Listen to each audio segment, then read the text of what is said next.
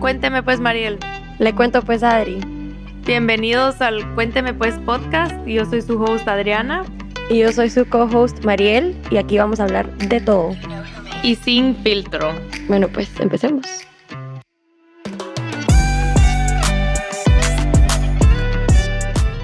Hola. Hoy les tenemos otro solo episode. Episode. Episodes.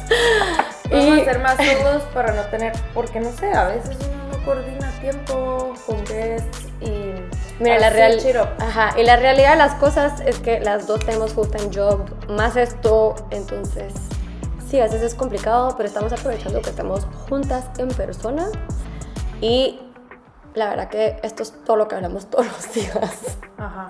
Así que solo estamos grabando nuestras conversaciones. Deberíamos solo como grabar nuestros voice notes en una un podcast episodio. Sí, no es paja.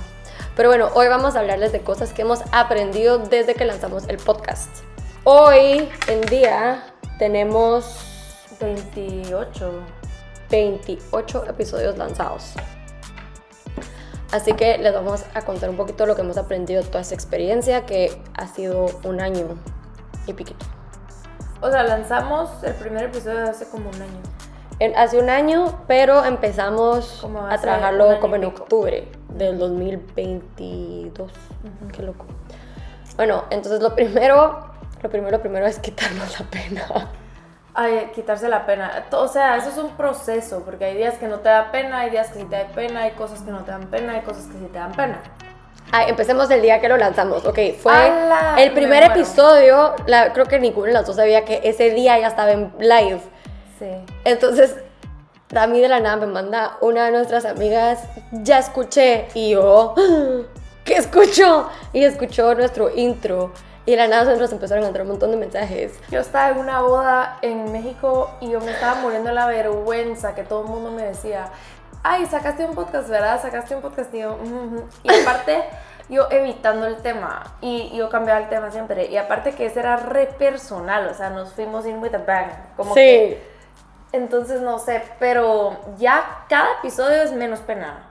Pero honestamente, ese episodio que fue el primero fue, bueno, intro y después el verdadero primero fue eh, nuestra relación con nuestro cuerpo, la cantidad de mensajes tan bonitos que recibimos de la gente eh, diciéndonos como, wow, qué pilas que hablaron de este tema, Em, o también se identificaron con una de las dos o con las dos, o porque también han tenido una relación que ha sido una, un sube y bajas emocional con el cuerpo.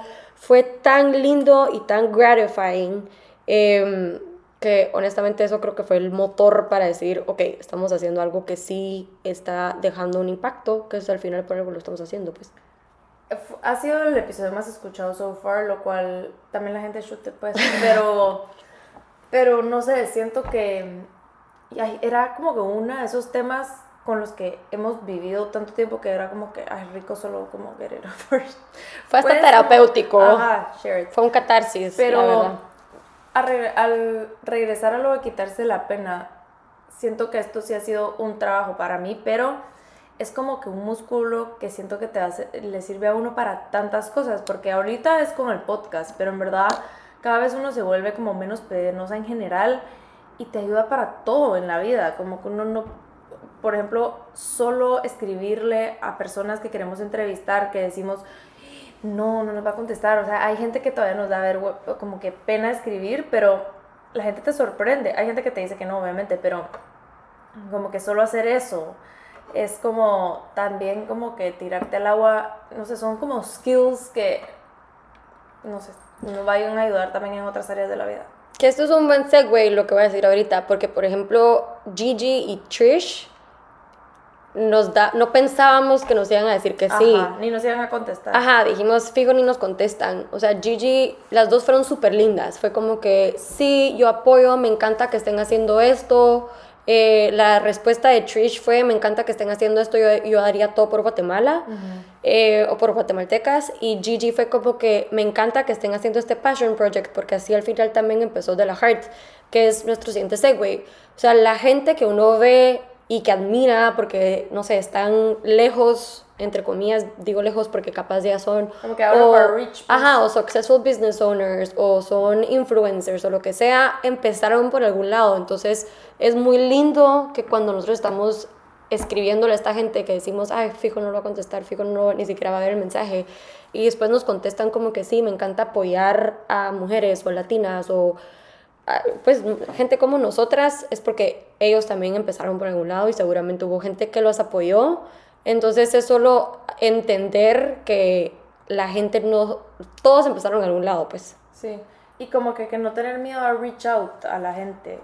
Y lo peor que pasa es que te dicen que no y nos han dicho mil veces que no. Y al final, sí, es como, ala, que, pues, no voy a decir, no voy a decir más claros, pero como que que shit, pero también como que es como cualquier business, o sea, en cualquier business te dicen que, que no, hay Sí. puertas que se cierran, pero, o sea, las oportunidades están si uno tiene como que la valentía de Tomarlas de las manos. tomarlas. Entonces, nada, eso es una lección que creo que ahora ya se nos quitó de la pena como reach out a más gente.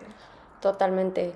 Eh, otra es te vale reinventa- reinventarse, que este me recuerda mucho al episodio que hicimos con la Adri Castro, eh, pero honestamente con tanta otra gente. Todas, al Eh, final. sí, o sea, todas. Todas empezaron, nadie empezó su carrera o su vida profesional o su vida, lo que están haciendo ahorita así. Ujú.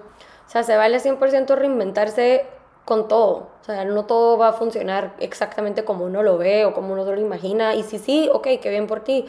Pero te vale probar tantas cosas y ver que funciona, ver que no.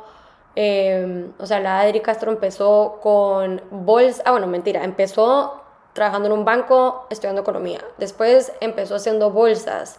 Y ahora tiene un como más lifestyle brand que no solo son bolsas. O sea, sí, bolsas siguen siendo la mayoría, pero tiene platos, tiene cinchos, tiene camisas. Eh, otra que se me viene a la cabeza es Dominique Parkhausen, por ejemplo. Ajá. Ella también se reinventó, o sea, regresó a Dominicana, ella misma fue al banco a pedir su loan a los, que era 21 años o 20 años. Ala, sí, eso fue como que... O sea, Sí. increíble cómo la gente de verdad, si uno toma esas oportunidades para reinventarse, lo hace. O sea, la Cristinona también.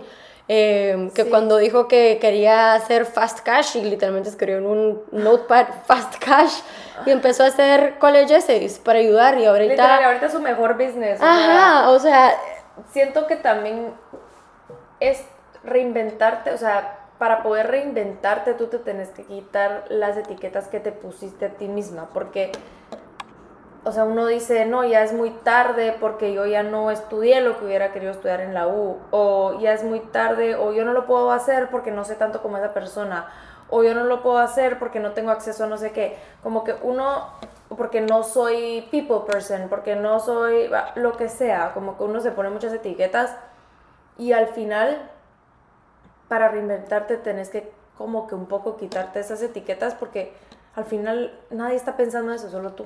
Entonces, como que hacer lo que querrás hacer, o sea, si, se te, si en 10 años te dan ganas de hacer algo diferente, go for it, pues porque uno también va cambiando, no es como que uno es la misma persona para siempre y cuando se te cierran oportunidades, digamos, no sé, a mí me pasó el que a finales del 2022 que me echaron de mi trabajo, o sea, no lo pensé, pero fue lo mejor que me pudo haber pasado. Pero esos son como momentos donde uno tiene como que todo el tiempo y todo el chance de reinventarse y hacer algo diferente. O algo que siempre has querido hacer, pues. Sí, hace, antes de grabar estábamos hablando de algo que escuchamos en uno de nuestros podcasts favoritos, pero, o sea, creo que lo que pasa mucho con reinventarse, a veces uno tiene la resistencia y mucho es porque que si fallo, y si fallo, ¿qué van a pensar de mí?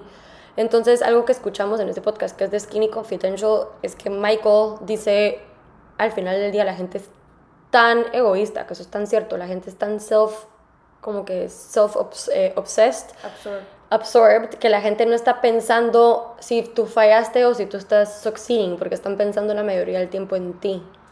Sí, o sea, tal vez un segundo dicen, ay, vieron que la no sé quién como que cerró su... o lo que sea. pero no es de que todos los días la gente está, está esperando a ver si fallaste o... Ajá. Y sí, sí, pues sí, esa persona tiene un problema, pues, pero eso es otro Pero tema. entonces que también reinventarse no venga de resistencia a, y pero, ¿y si trato y fallo? ¿Y qué? O sea, lo- nosotros lo que aprendimos de, de regreso a Dominique Parkhausen era qué es lo peor que puede pasar. Eh, y al final lo peor que puede pasar es uno se queda con una experiencia de vida. Sí, full. Y también todas las cosas toman tiempo, o sea, por eso no hay que dejarse como desanimar cuando las uno se reinventa y las cosas no pasan como que al segundo que uno quiere, o sea, things take time, entonces no porque como que a veces siento que lo- uno lo puede ver como que ay, fallé porque al principio no logré lo que quería, pero entonces nosotras ya hubiéramos fallado en el podcast. Así que a cualquier edad, en cualquier momento uno se puede reinventar. Otra es nunca dejar de trabajar en ti.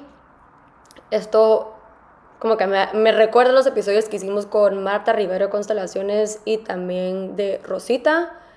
Eh, Rosita, que ya es mamá y también pues tenemos amigas que son mamás. Creo que es tan importante trabajar en uno y porque uno, to- algo, todo mundo tiene algo que trabajar, lo hemos dicho en episodios pasados, pero todos tienen traumas.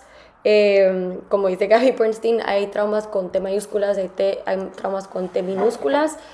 Y hay cosas que solo no nos permiten quitarnos esa resistencia o quitarnos como que un cargo encima y es porque uno tiene que trabajar en uno mismo.